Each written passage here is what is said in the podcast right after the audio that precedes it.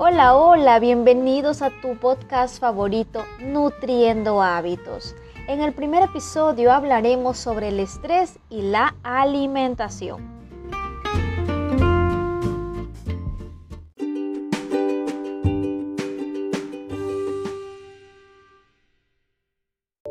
Bienvenida al primer podcast de Nutriendo Hábitos con mi persona. Soy Dali Huancas, nutricionista, y me encuentro muy feliz que nos estés escuchando. Gracias por tomarte este tiempo para aprender más acerca de la nutrición.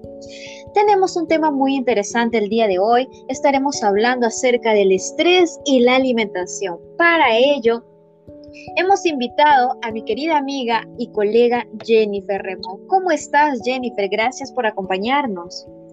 Hola, ¿cómo están todos? Eh, gracias por la invitación y un saludo a todos nuestros oyentes. Sí, justamente muchos de los que nos están escuchando, estoy segura que han pasado por algún momento con mucho estrés, ya sea por el trabajo, los estudios o la pérdida de la salud de algún familiar, ¿no? Entonces, empecemos, Jenny. ¿Qué es el estrés y qué sucede de forma interna en, con nuestro cuerpo? Claro, eh, bueno, ahora que vivimos en una sociedad 24, 24/7 full, sobre todo en las grandes ciudades, pues definitivamente, ¿no? O sea, eh, tener estrés es algo natural.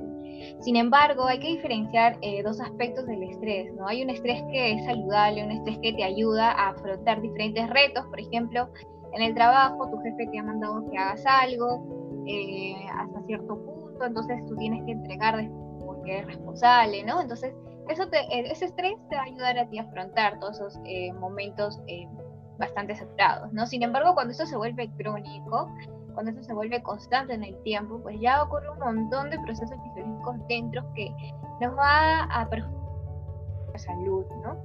Entonces aquí ese estrés ya se convierte en negativo, ¿no? Y bueno, como tú lo dijiste, puede estar influenciado por muchos, por muchos factores, ¿no? ¿no? No solamente en el trabajo, sino también por la salud de un ser querido o por un tema económico. Eh, ahora último, la política del país eh, ha estado muy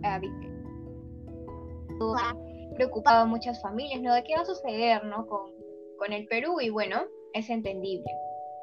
Entonces sí, definitivamente el estrés es algo que tenemos que convivir y aprender a sobrellevarlo. Y, en la nutrición eh, nos va a aportar bastante para, para ¿no?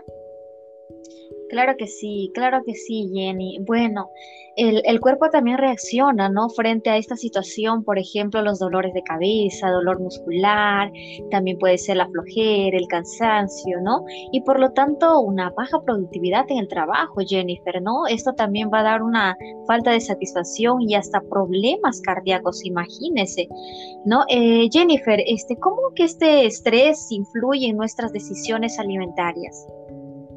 Claro, respondiendo también a tu pregunta anterior, ¿no? ¿Qué es lo que sucede de forma interna en nuestro cuerpo? Bueno, eh, a nivel físico, a nivel fisiológico, eh, cuando estamos estresados, una glándula que se ubica en el cerebro, llamado hipotálamo, segrega la hormona del cortisol, la hormona del estrés, y que adicionalmente también es una hormona que se presenta cuando nosotros estamos en ayuno, en un estado de ayuno. Por ejemplo, cuando pasamos sin comer durante la noche y en la mañana despertamos con mucho apetito, despertamos con ganas de comer.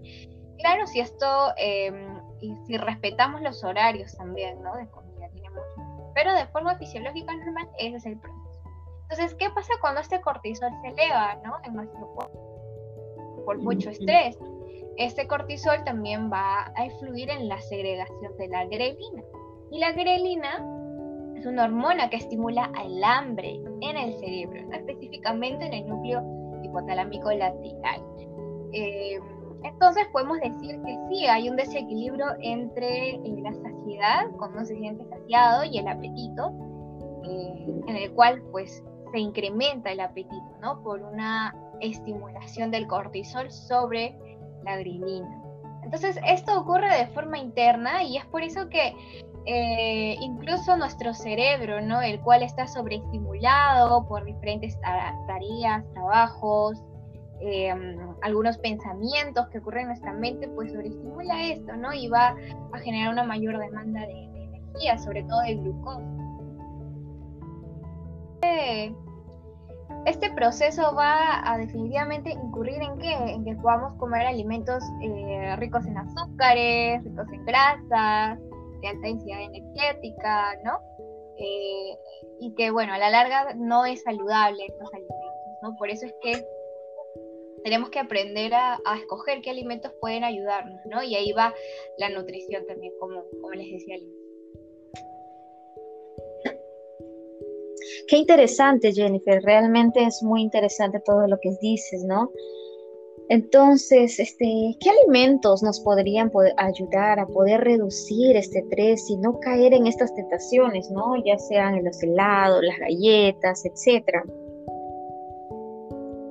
Mire, eh, es importante tener en cuenta de que eh, hay muchos estudios que indican una alimentación balanceada, una alimentación saludable, equilibrada. Em, esta persona que tiene estos hábitos es muy, es muy probable que sepa afrontar mejor estos periodos de estrés.